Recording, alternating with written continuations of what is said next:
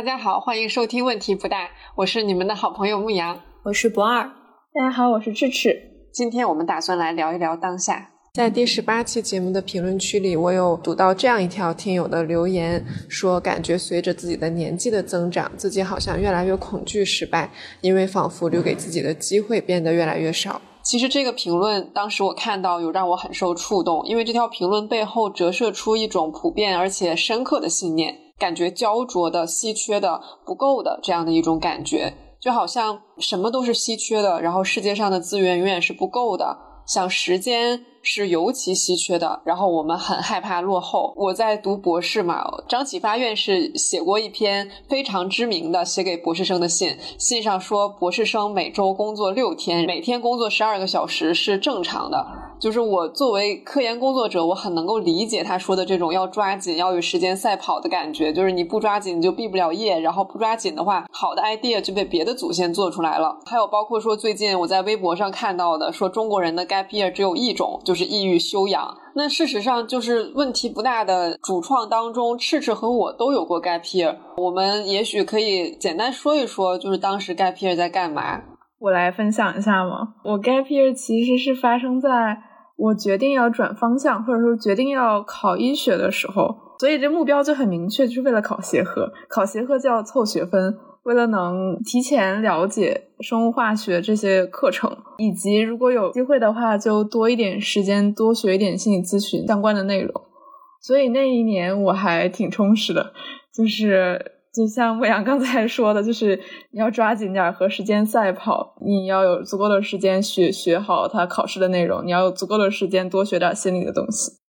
所以现在回来看的话，那一年就是确实是 gap 了，但是。除了被学校踢出去了以外，就没有其他实质上 gap 的内容。不是那种每天跑到海边享受生活，和自己亲爱的好朋友谈天说地、喝大酒，并不是这个样子。总的来说，我觉得我的生活是一直都很忙碌，一直都疯狂的在跑。不管是上大学之前，还是上了北大之后，只能说是越来越忙，而且。即如果即将要学医的话，可能医生是我觉得医生全世界最忙了吧。但是我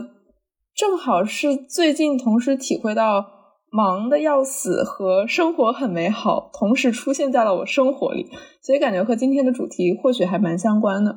这个就叫做现充吗？就是在忙的要死的同时感受到生活的美好。就是刚刚。接着赤赤讲到说，觉得自己的生活一直在奔跑。我觉得他说的这个描述很对，就我也觉得好像我们的生活是一直在奔跑的。我刚刚一直想要提出一个问题，就是我们既然好像一直在奔跑的话，那如果不跑了会怎么样呢？我高中的时候会有一个很明确的目标，就是要高考嘛，所以如果不跑了就会被百万人马落下，因为机会是有限的。如果少考了一分，就会怎么怎么样。上了大学之后，差不多有类似的信念，因为我觉得我是来自一个比较小的地方，北大的人嘛，就是非常牛啊，我是向他们学习的，所以我一直往前跑的根本动力大概就是焦虑，焦虑机会是有限的，不跑会被落下，倒是没到 disaster 的程度，倒是没有觉得不跑的话会死掉或者是个巨大的灾难，只是单纯的觉得会被这个世界遗忘。我一直以为你是抑郁的那个，没想到你也有焦虑的一面。呃，我觉得被世界遗忘就是那种抑郁的一面，没有觉得会死掉，只是觉得会被所有人抛弃。嗯，对我来说，如果停止奔跑的话，好像一个很自然的答案就是活在当下。我最近有在读一些就是那种心灵导师的书籍。这不是严格的心理学的内容啊，是心灵导师的书籍。然后他们有一种论点是这样的，就是他们说时间是一种幻觉，其实没有过去，也没有未来，我们所拥有的只有当下。然后当下这个事情其实一直很让我困惑。虽然搞心理的那些人一直在倡导说啊，你要活在当下，怎么怎么样，但怎么样算活在当下呢？一般这个时候，人们会告诉你说，你应该做正念冥想练习，去观察自己的呼吸，然后把注意力定在某一个点上去品味当下。但其实我一直都不太理解什么是那个当下，而且有一种东西叫由放松引发的焦虑。就其实有的时候，有的人在做正念冥想这种本来应该放松的练习的时候，他反而会变得更焦虑。Anyway，就是我之前一直没有 get 到这个东西，但是最近我在上一期节目里面也提到，我频繁的在进行 EFT 练习。然后这个让我对我的情绪有了新的思考，就是我变得很感恩我的那些情绪。就是虽然我可能缺乏天生的灵性，练习冥想的时候不太能够去真的体验到书里所说的那种活在当下的美妙的感觉。但是情绪对我来说，它是一个锚点，就是它能够以其他的东西都不能的方式提醒我当下到底是什么。就是我当下就是有这样的情绪，而且它是非常强烈的感受，它会把我抓住，然后让我真的就是停在当下。我无法也不能去假装当下不是这样的啊。刚才牧羊说品味当下，我会体会到，好像我们每次说正念冥想的时候，都是在说。啊，你的生活过得很糟糕，你经常有很多焦虑、痛苦的感觉。所以，品味当下的意思是你稍微的放下那种痛苦的感觉，然后让这一切归为零，或者说让这些痛苦的感觉出来，让你的评价归为零。但是，我对品味当下最近有了一些新的体验，就是不仅仅我们要有那种痛苦的情绪，要接受痛苦的情绪，也要多一点美好的情绪，多一点快乐的感受。当有那种，比如说吃到好吃的东西，听到好听的音乐的时候，可以放下痛苦的感觉，然后去体会那种幸福的感受。所以我会觉得，或许从负到正，这是有一个过渡线的，我们可以去尝试开拓一些新的东西。刚刚关于说奔跑还有活在当下的这个讨论，其实让我想到我学正念的时候知道的这个两种不同的模式，就是说像确实刚刚描述的这种，好像自己为了学业，包括以后可能像我工作之后为了事业，大家一刻的不停的在奔跑，其实是因为我们处在一种行动模式下，在这个行动模式之下，其实我们是有一个目标的。就那个目标，可能比方说，赤赤想要成为卓越的医生，然后牧羊希望顺利的博士毕业，然后成为一个卓越的治疗师。我们都是有一个这样未来的远期的目标在那个地方，然后想要实现它。那么现在所处的这个状态，跟自己想要达到那个目标是有落差的。所以说，这样在行动模式之下，我们会不断的去把现在的状态跟。未来的那个目标去做一个分析，然后同时还有一个很害怕出现的这个场景，在这边若隐若现的去威胁你，告诉你，如果现在你在读高中，马上要高考了，如果你不努力的话，一分就是有好几万人哦，就是在这样隐隐的在威胁你。所以说，我们感觉要一个不停的去奔跑。透过练习正念，我们想要去达到的一个模式，在 MBCT 也就是正念认知疗法里面，把这个叫做存在模式。存在模式是什么意思呢？就是说，在此时此刻，我们全然的临在，并且呢，去参与到宇宙所给我们提供的这一切里面。我们呢，仍然可能去思考未来，或者是我们去回忆过去。但是，不管是这个未来还是这个过去，它都只是被当做我们自己当下经历的一个部分去体验到它。我们知道。唯一的真实其实就是此刻，我们三个人在通过视频会议来录制这个播客。头脑里面会有将来或者是过去的这些念头，但是呢，我们并不被这个念头去卷进那个世界里面去。这就是所谓的活在当下了。啊，我想问一下不二，就是你在自己的练习当中有体验到那种存在模式过吗？还挺经常的，因为我已经有练两三年了。那是一种什么感觉呢？其实从我自己的肉体感官的经验上来讲，我觉得最明显的是我的感官是比较打开的，身上的这个触觉、听觉、嗅觉这些感官会非常的灵敏。这就有点像，就是比方说，平时我们在看电视的时候，你可能对于电视的那个内容很清晰，但是你对于你自己身体内部在发生什么，可能分辨率非常非常低。就像一个黑白的电视，很小的屏幕，但是在正面的时候，就是你自己变成了一个四 K 的高清的电视的这种感觉。我可以分享我这块的牧羊的问题，就是存在模式是一种什么体验？我不确定我那个算不算。我的体验不是来自于刻意练习，是来自于我的经历。就是刚才博二讲他的那部分的时候，我自然的想起来一小个经历。我和很多同学会经常去一位老师家去玩耍，然后他家正好就在未名湖边，所以经常我们吃饭的时候会从窗子里面看到很漂亮的未名湖的景色。有一次就是我们去他家吃饭，然后吃着吃着，同时背景也放着一些轻音乐，没有歌词的一些经典的音乐。一边吃饭一边听音乐，突然老师就说：“啊，徐克，你坐到这边来，因为落日的景色很漂亮。”然后我就听他的话坐了过去。从那以后，那个场子就变得很静，我就看着那个窗外的落日，然后一边听着歌，也没有人在讲话。我感觉我的状态就突然从一个正在积极的讨论一些抽象问题，突然变成了回归到自己感官的体验这个状态。我就允许自己随便想什么都行，看着景色，听着音乐，让自己的情绪随便出来。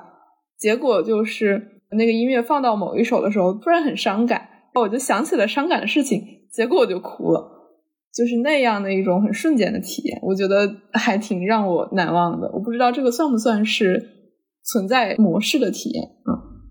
感觉不二和赤赤刚刚提到的这些存在模式的体验，好像都有一个共同点，就是在那种存在模式下，好像都是你们的心或者你们的感官掌控着，或者说高于你们的脑子。但是在行动模式里面，一般是我们的脑子高于我们的感官。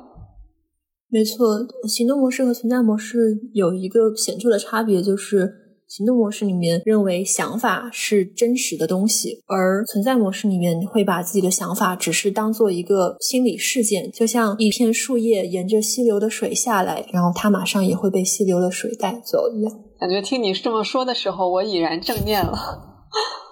所以，是不是对于我们这种，比如说灵性稍微差一点，很难通过正念冥想直接进入存在模式的人来说，如果我们能够在生活当中更多的打开自己的感官，更多的和自己的心连接，也许我们也可以在生活当中更多的进入存在模式。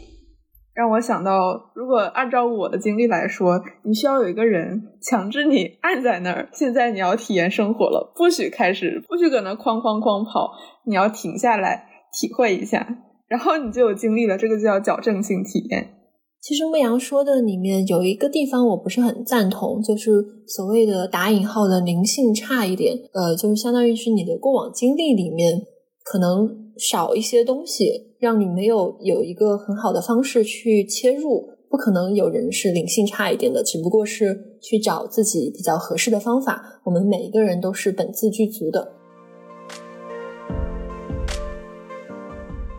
在现实生活当中，我听过很多人这么抱怨，他们会努力很久，然后取得一个重大的成就，但是在这个重大成就之后，那个喜悦好像是转瞬即逝的。比如说，我最近在读那个网球运动员阿加西的自传，然后他说过自己在取得一个世界冠军之后，他以为那会感觉很好，但其实并没有，就是他并没有想象的感觉那么好。你这么说，我想起来两个事情，一个是科研工作者。科研工作的日常应该更多是失败。假如有那么一个重大的科学发现，那可能就是瞬间 paper 接收了，开心一下。但是更多的时间还是失败、失败、尝试、尝试这样的生活。所以我想拐过来，就是如果真的想从事科研的话，你需要能够从科研里非常琐碎的时间里面体会到持续的快乐或刺激。然后另外一件事就是让我想起来，我高考的时候。高考之前就是持续痛苦嘛，持续焦虑紧张，然后努力。结果高考完的那一瞬间，最后一门是英语。考完之后，我并不觉得很快乐，而是持续的感觉到很沉重，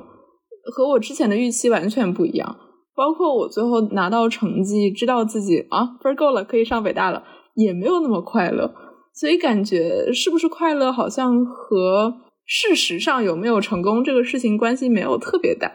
我觉得这可能是行动模式的一个缺陷，就是当我们跑的时候，就会感觉自己好像没有真的在活在此刻。如果我对此刻那么满意，我这一刻我那么开心的话，我还跑什么呢？就是感觉奔跑模式就是我必须不能身在此处，我就要身在别处。所以可能我们跑到一个里程碑终点站之后，就是继续奔跑，好像也没有因为达到一个里程碑，所以就一切变得不一样了，然后过上天堂般的生活了，好像也并没有。对，如果这么看，我们无论活到什么时候，都有一个比现在更高的目标，那终其一生就是很痛苦和焦虑了。对，所以说有些人在这个地方就会看透进化的陷阱。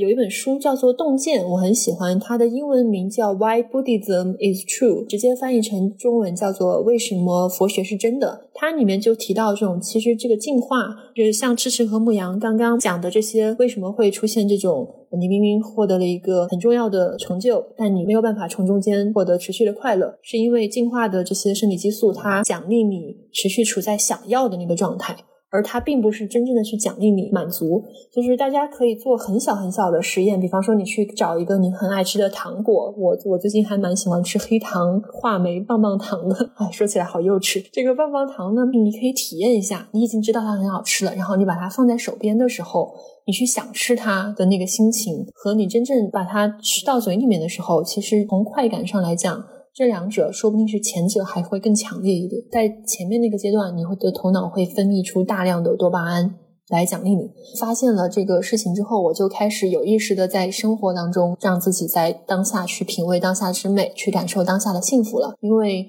欲望的陷阱是怎么说呢？你永远不会到达一个地方，让你觉得哦，到这个地方了，剩下的这辈子就已经搞定了，就会永远的幸福快乐下去。那个地方就是乌有乡不存在的，真的吗？真的吗？就是你不会觉得自己的人生一旦达到某个目标之后，自己就幸福了，就可以从此幸福的躺平了？不会有这样的一个目标吗？我们在头脑中以为是有这样一个目标的，但是对于那些达到了那这个目标的人来讲，大多数人都会发现后面他们还有实打实的日子要过。而实打实的日子里面，就是各种各样的情绪会升起的，不太有可能有什么你可以就因为过去那个事情已经发生了，你就一劳永逸了。我没有见到过有任何一个人是这样的。然后我读了很多人的传记，好像也没有看到过有任何一个人是这样的。所以王子不会和公主幸福的生活在一起，就这个不是童话故事的结尾。我觉得就是说，这个东西是有可能成真，它仍然是在后面，你是有大量的你在实打实的过每一个 moment，而不可能是因为前面这个山有八千米，由于你已经到到八千米了，所以说剩下你的余生就都栽头。牧羊刚才说王子和公主永远幸福快乐的生活在一起，我觉得这个事儿分公主或者分王子，咱们就先挑公主来说。如果这个公主是一个很喜欢品味瞬间的公主，那么她找到一个喜欢的王子，就会和他享受每一个瞬间。那如果这个公主是一个很挑剔，并且时时刻刻都有目标的公主，她就会觉得，嗯，过七夕节了，王子就要给我买什么什么东西，如果不买的话，他就不是一个好王子。嗯，过年了，王子要怎么怎么样对待我，如果他不对待我，他就不是一个好王子。所以终其一生，公主都在寻找一个很完美的王子的行动。于是他们没有幸福而快乐的生活在一起，他们只是生活了在一起，还有几分道理。所以好像到这里，我们得到了一个结论，就是存在模式似乎在某些程度上会优于行动模式，因为在存在模式里面，我们仿佛是真的在活每一个 moment，但是在行动模式里面，我们会以为自己活出了某一个 moment 之后，之前之后的 moment。就都不作数了，但其实不是这样的，就是生活就是由每一个接一个 moment 组成的。我觉得从结果上来讲，可能存在模式也没有什么缺点。如果我们说，呃，行动模式是为了达到一个具体的目标，那为了达到这个目标是有一些很具体的行动、具体的努力。存在模式也未必就削减了这个努力的程度，甚至有可能帮你发挥更大的潜力，然后得到更好的结果。杯真好看，不好意思，我说不二的杯很好看啊，谢谢。用这种杯喝水，你不会感觉到绝顶的幸福吗？嗯，我给听众朋友稍微说一下啊，我刚刚喝了一口水，然后迟迟在这个视频里面看到了我的杯子。说到这个杯子呢，是有一个渊源的，就是我之前有一年的时候，然后跟那个当时的咨询师聊天，当时我是用碗喝水的，他在视频里面看到了，他就非常非常惊讶。然后他就从这一个细节推断出了我是一个完全不品味生活的人，因为他内心中他觉得会拿碗来喝水的人，就肯定在别的地方也都把生活当做一个活着就行了的东西。事实上，他的观察是有一定敏锐度的。他反复反复的告诉我，我后来有一天我就心一横，想着我就去买一个杯子，怎么了？然后我就去 Green Party 那种店搂了两个回来，确实挺好看的。嗯，让我想起来，我先插播一个小故事。我上一期节目里跟大家分享我在练口语，结果我练到了一个话题。就是那个同学问我，你最喜欢的一本书是什么？大家可以自动把它翻译成英文，然后我要英文回答这个问题。结果搜寻了半天，我发现我没有一本我很喜欢的书。原因是我发现我并不是不读书，而是在最近的至少一两年里面读的大多数都是专业书，就心理咨询的技术啊、精神分析啊什么什么的。我发现我读这个书的时候，基本的感觉都是，哎，这个理论很有道理，或者说，哦，它的论证很棒。或者说这个技术可以用一下，基本上都是实用主义的想法，而没有一个幸福快乐的体验在里面。不像高中或者初中的时候读小说，就是一读读一整天，沉迷在里面的感觉。所以我那个时候就开始反思，到底发生了什么？为什么我的大学生活被我过成这个样子？我没有时间去读一本有意思的书，甚至我那个喜欢快乐的感觉也分享不出来。后来就是跟另外一个老师讨论这个事情。他就给我讲一个故事，我还没有考证这个故事。就是说，当年美国的总统林肯在美国发生内战的时候，他作为总统肯定是身担重任，而且相当的有压力，因为你身上不仅仅是你自己的生命，可能还包含着这个国家其他人民的一些生命，所以他的压力按道理应该是很大的。结果后人在了解他的生活之后，发现他在两年中。全家一起去看剧的次数竟然有一百多次，就是差不多每一周就要去一次剧院，然后我就惊呆了。一个这么身上担当着重任的人，居然还有时间和全家一起品味艺术的东西。我就在想，可能真的伟大的灵魂，并不是每天都沉浸在压力和痛苦之中，而是说他把整个生命都扩展的很开，能够留给美保留一些时间。聊到美的这个话题，我有一个小事实想要分享，就是大家应该没有见过我，但我其实是一个非常非常邋遢的人。就是怎么说呢？就是邋遢到 为什么不二一直在摇头？因为牧羊讲的东西，你跟邋遢这个词在我心中就是不沾边的。我每一次见到见到你，我每次见到牧羊的时候，他都是光鲜亮人，大家可以想象那种超长腿美少女的形象。对。这就是反差所在，因为我要见到不二，我肯定会稍微收拾一下自己。但是当我不需要见到任何人的时候，我可以非常邋遢。这一点可以让我的男朋友和我妈妈佐证。就是我会邋遢到一种我最亲近的人都开始嫌弃我的程度。我不想要继续详细的描述我有多邋遢了，我觉得可能会咱们节目掉粉。然后我过去在家里的那一个月、两个月，就是小区做核酸排队里面，我是所有的大爷大妈和小孩当中穿的最丑的，因为我真的就是穿不配对的睡衣下去，因为我懒得给睡衣配对，我会穿不配对的粉的上衣、橙的裤子下去。然后我妈就很生气，她说：“你睡衣是在家穿的。”就是我妈会对我进行一些嘲讽。她说：“你这个小女孩，你怎么能这样呢？”但事实就是这样，我会非常懒。然后还有包括说我夏天会穿很多的凉鞋和拖鞋，是因为我不喜欢洗袜子。在很长一段时间里面，我只吃香蕉和橘子这两种水果，因为它们不用洗。还有我曾经买过一堆一次性的碗和筷子和勺子，因为我不喜欢刷碗。还有。The list can go on，就是美是奢侈的、无用的和不注重功能的。对我来说，我今天这个，假如说是睡衣，我脱下来再穿上去，它是正的和反的，对我来说没有差别。对我来说，我不把它翻过来，可能还更快一点，我还可以省更多的力。然后香蕉和橘子也可以让我不烂嘴鸭子，但是它可以不用洗，就是很高效率的事情。你们能 get 到吗？我不仅能 get 到，我觉得我在蛮多点上能 relate 到的。哎，我们为什么录播课突然变成了一个真心话节目？所以赤赤是所有的问题不大主创里面最干净的人。怎么说？我是可能没有你们那么邋遢，但是我是无论是见亲近的人还是见其他人都差不多，基本出门不会化妆，不会刻意的挑衣服，周一穿这个，周二穿那个，洗完之后再穿一轮。我是从里到外都是这样很随意的。那这样聊到的话，我会觉得我们三个人其实有一个特点，在实用和美之间比较，在生活的大多数时间里面，我们是认为实用是更重要的一件事情，是更加值得我们花精力去追求的一个事情。为了做这期节目，我去读了朱光潜的《谈美》，真的是非常深入浅出，也推荐一下给大家。朱光潜呢，他在书里面就说，我们看待一个事物会有三个不同的角度，分别是实用的、科学的和美的角度。那么实用的角度是对应的真善美里面的善。科学对应的是真，美呢就是美啦。就假设啊，今天这个牧羊，我还有赤赤三个人去逛公园。我呢是一个木材商人，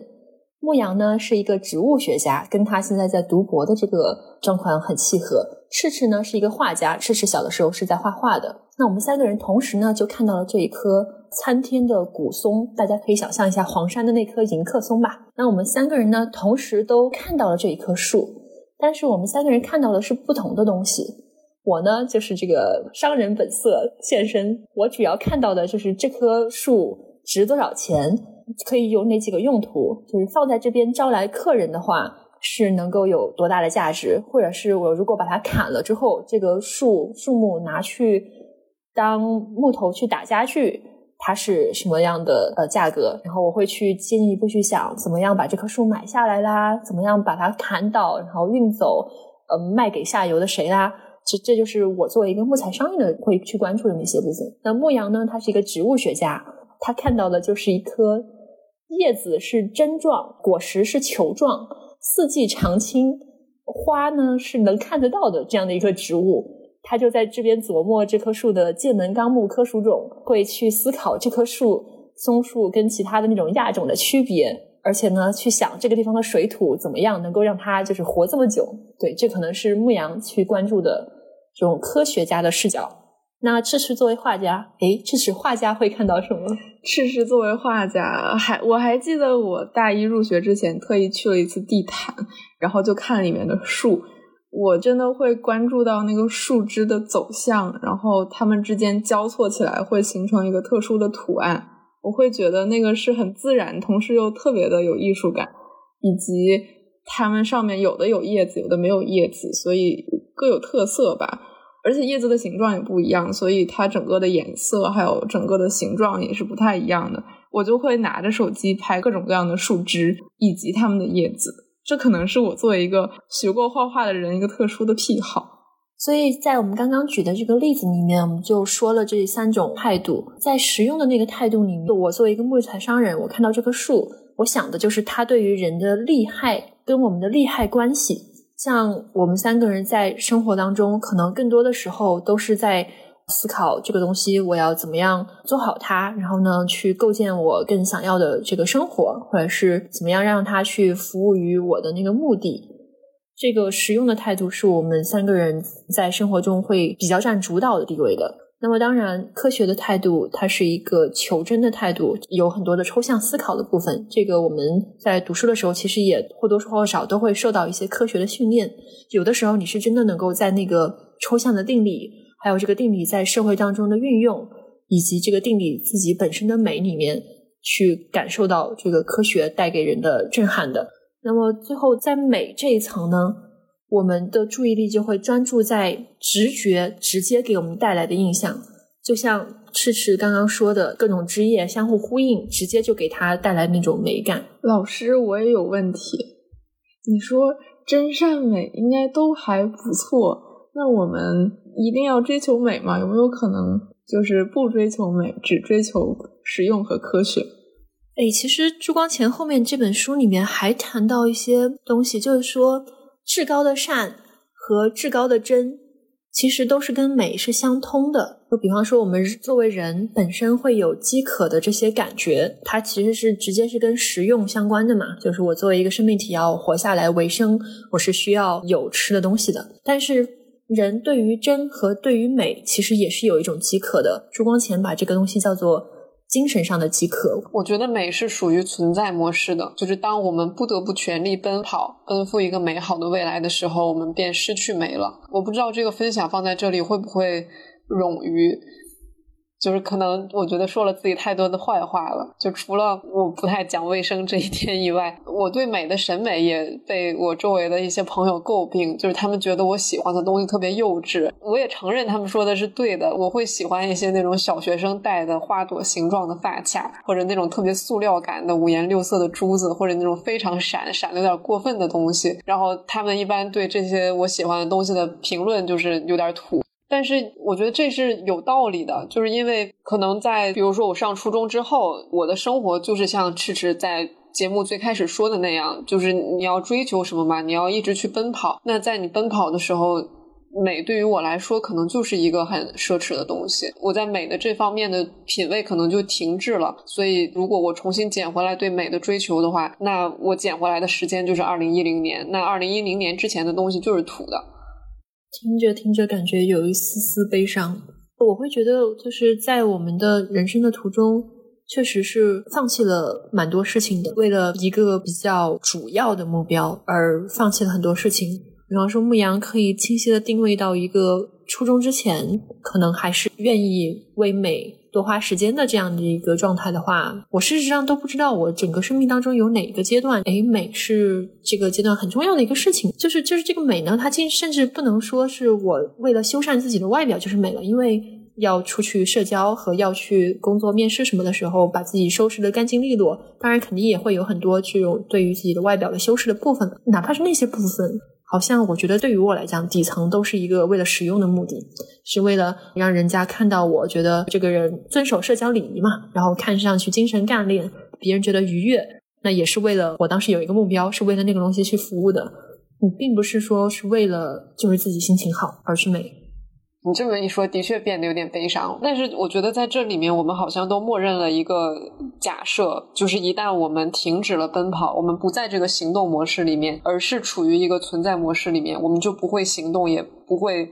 去追求更好的东西了，我们就安于现状了。而这种假设会带给我们一种很强烈的恐惧，会让我们害怕自己真的处于存在模式里边。就是好像一旦我安住于此刻，安住于当下，我对当下真正的满意了，那么我就会停止进步了。这个我一直都想讨论，提出这个问题，就是有没有可能行动模式和存在模式是可以共同存在的。并不是说当我们停下来了就是停下来了，而是说有可能我们在奔跑的时候也能体会到奔跑也挺有意思。我举一个小例子，就是刚才不是在谈初中的事情嘛，我会自然联想到初中的时候我还在学画画，所以那个时候周末我会特别享受学画画的时候。一般来说，学生会把头发扎得很高嘛，就是小女生会扎得很高，因为很利索。但是周末的时候，我就会把辫子梳得很低，因为那样比较放松，而且也很符合画画那时候很悠闲的心境，所以我就很享受它。到了高中之后，自然好像就没有这种感觉了，因为大家都在奔着高考，然后去培养延迟满足的能力，放弃所有的一切，就为了高考这一件事儿。后来我的语文老师就是单独把我叫到办公室，然后要我体会当下，然后说：“迟迟，你现在做的什么都很不错。”但是就缺一点，就是要悟，然后也要静，所以他推荐我去买金庸的小说，他让我去读那些武侠，他们是怎么样修炼自己的。后来我看了之后，我买了《射雕英雄传》，我会发现那个英雄的气概是什么，就是他们在习武还有打架的当下也是非常的爽，非常的拿得起放得下。以及虽然打架的时候就是生死的问题嘛，你稍微不注意可能就会死掉或者缺胳膊少腿之类的。嗯，说的不是很文雅，但是确实是这么的残酷。但是他们却在里面找到了一些其他的东西，而且非常的游刃有余。因为我会觉得，如果我能像武侠一样去我们之前提的奔跑或者去像战斗的话，我觉得生命会更有意思，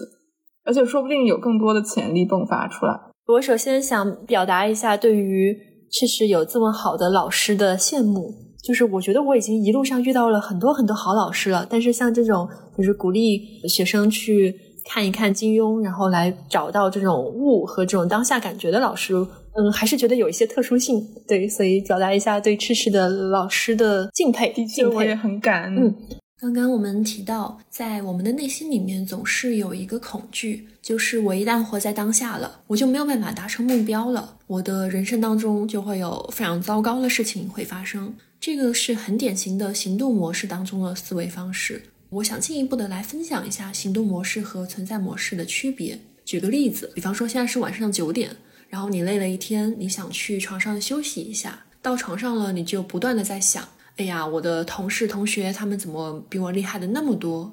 要是我以前用功一点，努力一点，现在能不能够轻松一点呢？还有下周要面对的那个挑战真的非常困难，好难啊！我失败了怎么办呢？躺在这儿腰还这么痛，是不是腰椎间盘突出呢？那想这些就蛮痛苦的。于是你不知不觉的就拿起了手边的手机，然后开始刷微博，无限下拉，开始生闷气。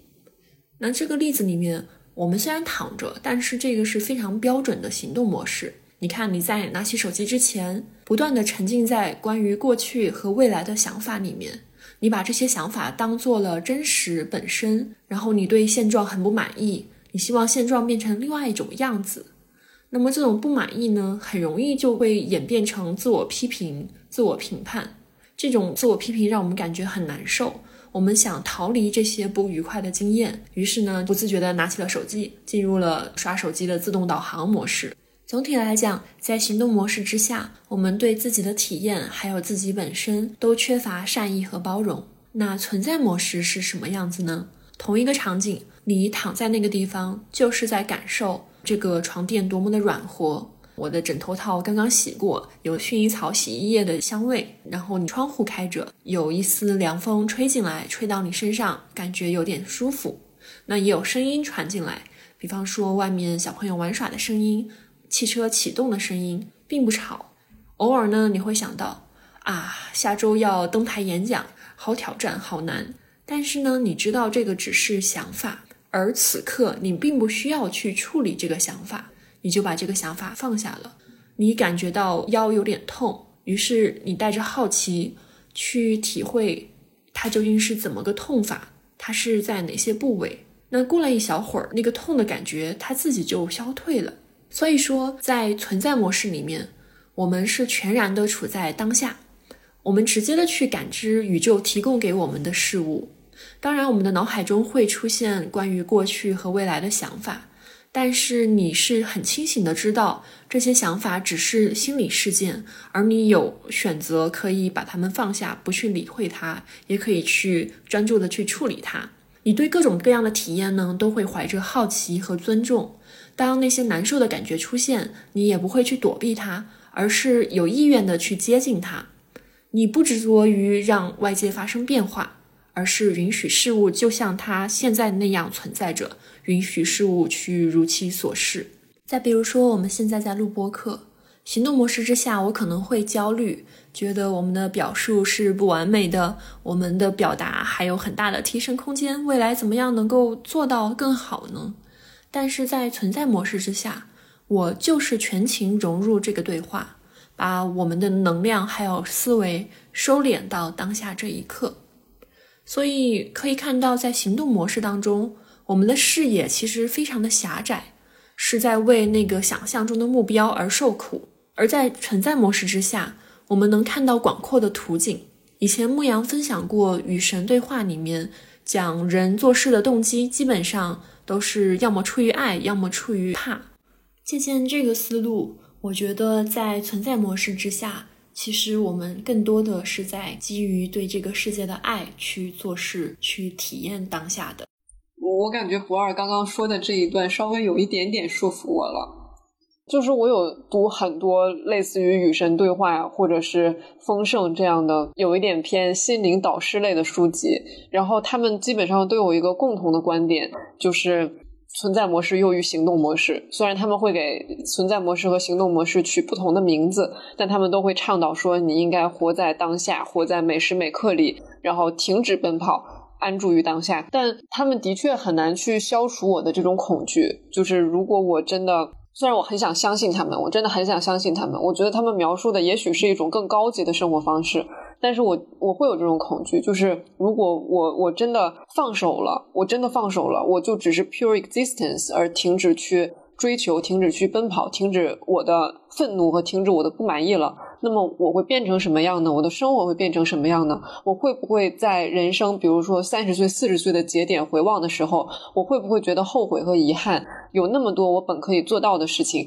却因为我选择了休息，选择了安于现状，选择了停下来而没有做到，这个可能是我的一个比较深的恐惧。我觉得不二刚刚这段话有一些说服我的点，是在于他讲到存在模式其实是更多关于爱的，而行动模式仔细去想一想的话，好像驱动我们去行动的那个部分是有一点偏向恐惧的。之前我跟我男朋友有讨论过这个问题，就是说。人到底要不要努力这件事，就有一种观点，我本科时期就很喜欢的一个博主叫阿西娜言，然后他最近有提出一个观点，他说，任何一株植物活着都不是因为这株植物很努力，它所需要的活着的一切东西，阳光、水、氧气，都是这个世界给予它的，而它只是 exist，它只是活着而已，它只是在存在而已，而不是因为它努力所以它活着。所以他觉得对人来说也是一样的，他觉得人也不需要去存在像我刚刚讲的那样的恐惧。他觉得人之所以可以得到我们所渴望得到的东西，他的观点是因为宇宙给我们的，是因为这个世界给我们的。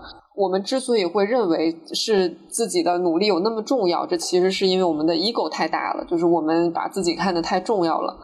我刚刚想要说的是，在努力和不努力这件事情上，有一些人提出了类似于这样的人不需要努力，人不需要去焦虑担心的这样的观点。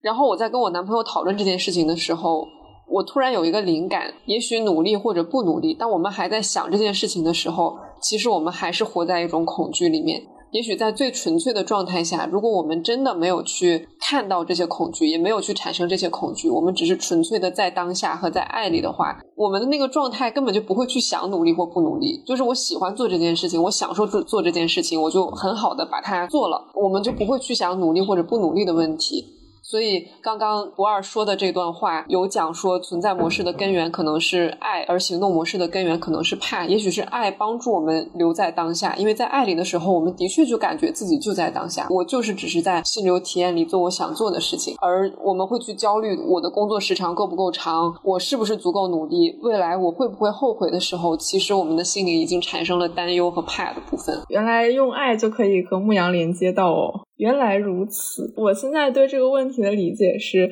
如果这个世界上有你喜欢的东西，不管是打游戏，还是画画，还是想做科学研究，无论是什么东西，只要能让你感到兴奋，如果它是有意义和有价值的，那我就会愿意去追求它。不管能不能追求到，至少在这过程中，我体会到了快乐和幸福，所以这里面就没有恐惧那个成分。牧羊这个反馈引发了我的一些思考。我会觉得，我刚刚在提出就是心智模式更多的是基于爱的时候，我内心是有一丝不确定的。就我觉得我没有办法下这个断言，但是那确实是我彼时彼刻的一个联想。但是你从另外一个角度来想的话，如果说套用前面我们说的那个。只有一个当下是当前的真实，而过去和未来其实都只是我们脑海的东西的话，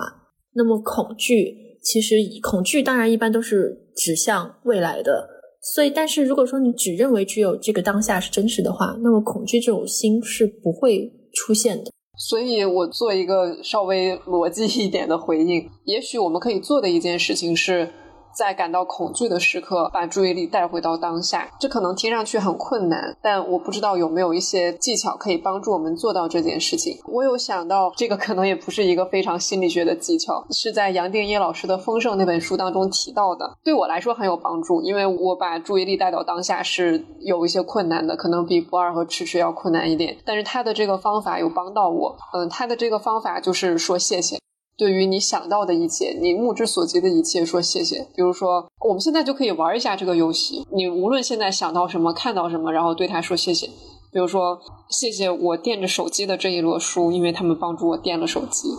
谢谢我的耳机，因为我听到了牧羊跟我讲话。我会想到他的这个思路是跟零极限的那个思路很像，就是你对所有的事情，在你心上浮现出来的事情。你都有四句话可以说，就是谢谢你，我爱你，请原谅，对不起。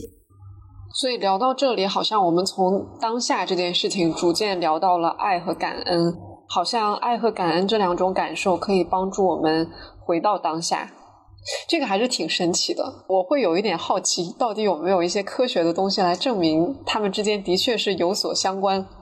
我这里面有不太理解的地方。我们最开始是从品味当下的美开始的，然后我们现在聊到爱和感恩，好像从一个比较纯的感官的维度来到了一个有社会意义的情感。爱和感恩是我们对周围我和其他人，或者我对周围事物的一个联系。然后美好像，比如说，就是今天的景色很美，这个音乐很美，这个艺术品非常的打动人，好像有那么一些区别。你们是怎么理解这两个中间的东西？好像是从一个美作为一个绝对维度的东西，来到了像爱和感恩这种人类之间的情感，有一点相对维度的东西。呃，所有的美里面都是有主观的成分在的。但是，确实像支持刚刚前面提到的，就是感恩、爱和体会到美，好像仍然是有一些不同的。这是刚刚有描述在未名湖畔老师的家里感受到美的那一个瞬间，也许在那一刻的时候，其实这是他的心理状态，他并不会去分辨我现在涌现出来的这种情绪是谢谢和感恩，他并没有一个思维向的，而是他直接就是沉浸在。所有的这些感官里面了，他没有去对他们做任何命名，他没有去对他们做任何解析，他就是沉浸在此刻，他没有调用思维的成分，而是用的是直接感知经验。但是，我想，其实爱和感恩对于我个人来说，它不是完全的相对的，它有一点像是你已经做好的一个决定。就是在我的理解里，相对的含义是，如果有爱就有恨嘛，或者是如果我有感恩的东西，那么我肯定会有相对的，比如说不满意的东西、仇恨的东西。但是如果我们在上述的那些练习里，做了一种决定，就是对于我所见的一切，我所想到的一切，都保持一种谢谢你，我爱你，或者是我原谅你的态度。那么，其实他可能已经来到了一个绝对的领域，就是我们已经做出了一个很绝对的选择。对于一切，我们好像都已经做出了我要去爱和去感恩的选择。就像在博二之前提到的朱光潜的书里面所讲到的那样，或许在善和真的尽头和美都是相通的。我刚才有联想到。一方面是牧羊说的这个，我们选择了爱和感恩；另一方面是不二说的，我们可以有一些方法来帮助自己体会这种客观的美。我就有一个意象，就好像一朵云驱散了另外一朵云。本来的这朵云可能是乌云，有很多负面的情绪，糟糕的、焦虑的、绝望等等。然后现在我们在尝试用另外一朵洁白的云把它挤走，这个时候我们就充满了一些积极正面的情绪。尤其是那些我们更容易体会到、连接到的爱，人与人之间的感动等等，这个时候我们的状态就回来了。所以它作为一个干预的技术，说不定是很好用的。啊，现在我们录制的时候，北京刚好在打雷下雨，就是哪怕现在乌云在外面也 OK，我全然的接纳这些。然后，其实乌云当中，又何尝不能够感受到一种美呢？下雨多凉快啊！我们可以一起说谢谢乌云，谢谢乌云，我爱乌云。我就说一个，其实对我们来讲最难受的一个情形吧。也许我们一直都深深的恐惧的是失败，是没有办法活出自己想要的样子，活出真我。但是从审美的角度，仍然是可以有美的人生的。失败可能是在客观评判的情况下没有达到这个标准。但是美的人生是主观的，或者是没有边界的。